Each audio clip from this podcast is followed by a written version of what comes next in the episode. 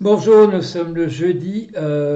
6 octobre 2022 et aujourd'hui un très grand sujet, le rôle des intellectuels. Euh, mon point de départ, c'est euh, ça se passait il y a une dizaine d'années, peut-être une douzaine d'années. C'était un numéro du euh, un numéro spécial du Nouvel Ops. Ça s'appelait Les intellectuels. Et il y avait un gros dossier sur les intellectuels et dans lequel je n'étais pas mentionné du tout. Euh, mais je peux quand même mentionner ce numéro parce qu'il y avait le premier gros dossier, il m'était consacré à moi tout seul. Bon, donc il n'y avait pas de honte euh, à pas être mentionné ensuite dans la liste des intellectuels. Mais euh, il y avait manifestement une différence qui avait été faite entre la personne qu'on pouvait interroger pour faire un premier dossier spécial et ensuite ce à quoi le numéro de la revue était consacré. Dans la dans la partie consacrée aux intellectuels, il y avait un certain nombre de personnes, dont je ne veux pas citer les noms, enfin vous, devinerez facilement de qui il s'agissait, euh, mais je m'étais déjà fait la, réflexion à l'époque que, quelque chose s'était passé. Quelque chose s'était passé entre, je ne sais pas, euh, les années, disons, 1946 euh, à 1950, quand on parlait des intellectuels. Quand on parlait des intellectuels, on parlait de gens qui n'avaient pas grand rapport, je dirais, en tant que personnalité, avec ceux qu'on retrouvait ensuite, bien des années plus tard, dans ce numéro spécial consacré aux intellectuels euh, par le Nouvel Obs.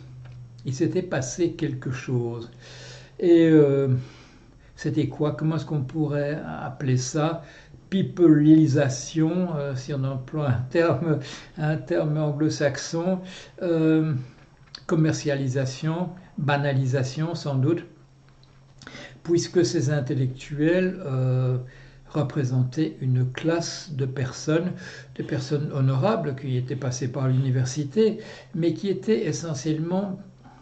plutôt que des gens qui réfléchissent véritablement sur leur société, des gens qui pensent uniquement à une chose, c'est-à-dire de s'opposer entre eux, c'est-à-dire ils produisent des discours de polémistes euh, où on s'engueule entre soi, ou bien, euh, pour des exemples récents, euh, où on s'en prend avec enthousiasme à des à des personnalités reconnues euh, du passé, comme euh, voilà, on va faire sa carrière, à dire que Freud était un crétin qui couchait avec sa sœur, euh, sa mère, etc., et que tout ça met en question l'existence même de la psychanalyse. Du, du sensationnalisme, c'est ça. quand je dis piplisation, commercialisation, en fait, c'est sensationnalisme. Est-ce que quand euh, il y avait des débats, euh, je ne sais pas, euh, entre Sartre et Camus, après quand il y avait eu des gens comme Castoriadis, les gens de socialisme et barbarie, ces gens qu'on interrogeait pour avoir leur opinion sur des choses importantes comme la guerre d'Algérie, la guerre d'indépendance de l'Algérie, est-ce qu'il y avait sensationnalisme? Non. Souvent d'ailleurs, ces gens étaient liés à des, euh, revues, la revue critique, euh, le Nouvel Observateur, euh, l'Express, à l'époque où ces publications étaient saisies par le gouvernement parce qu'on disait des choses extrêmement critiques justement sur la manière dont les gouvernements géraient les guerres d'indépendance des anciennes colonies.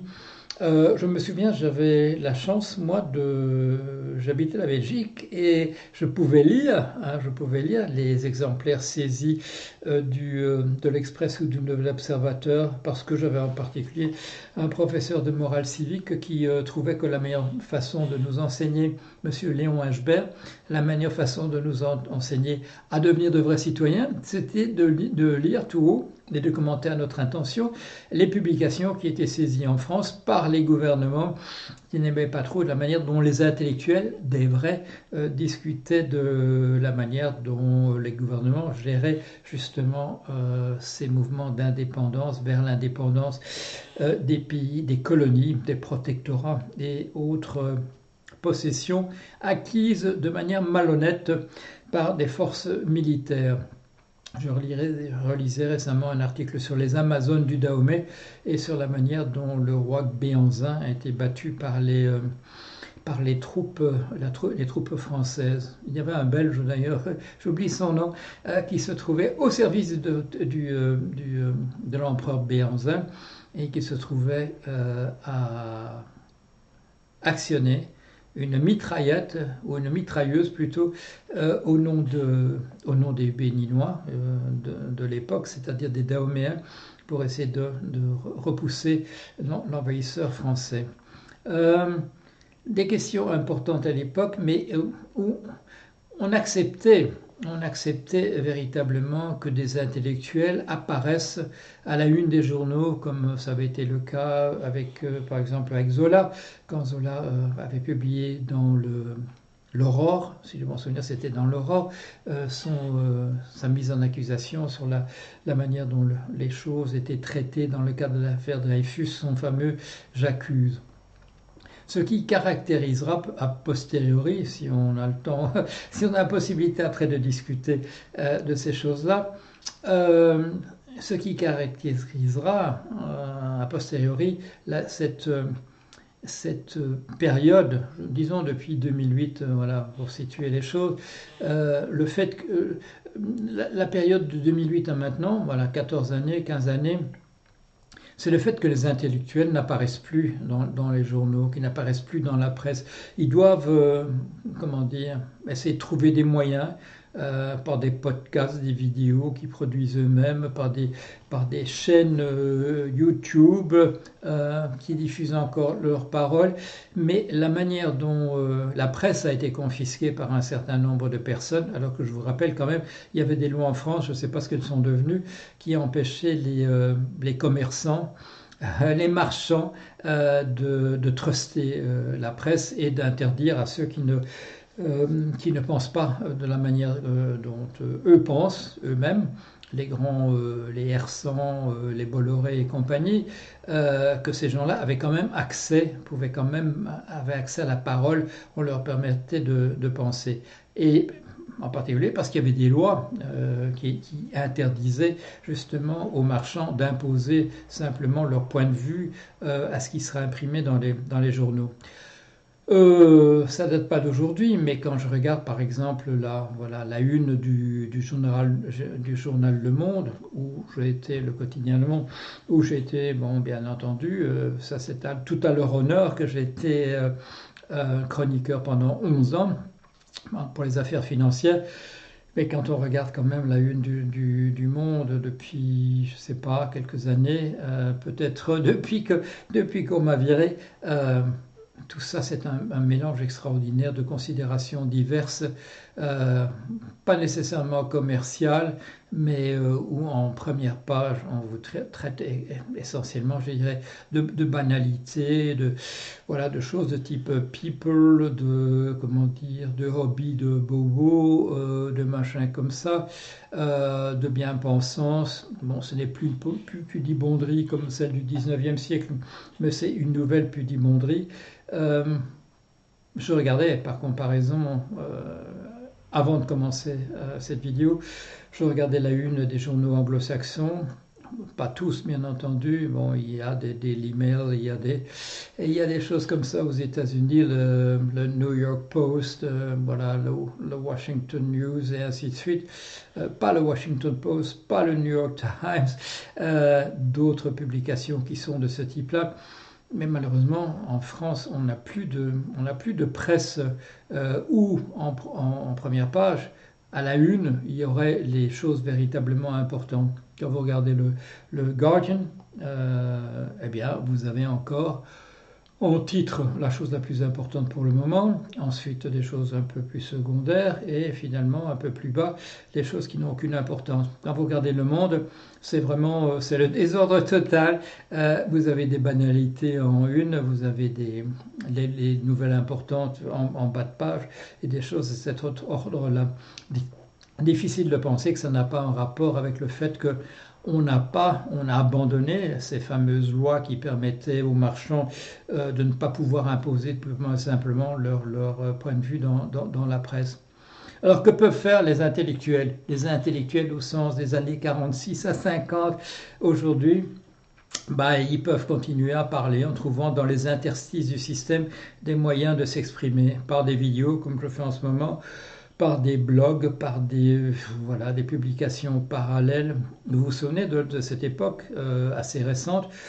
puisqu'elle ne s'est terminée qu'au début de cette année-ci, où euh, les intellectuels n'arrivaient plus qu'à s'exprimer que sur des publications qui étaient financées directement par, par la Russie. Euh,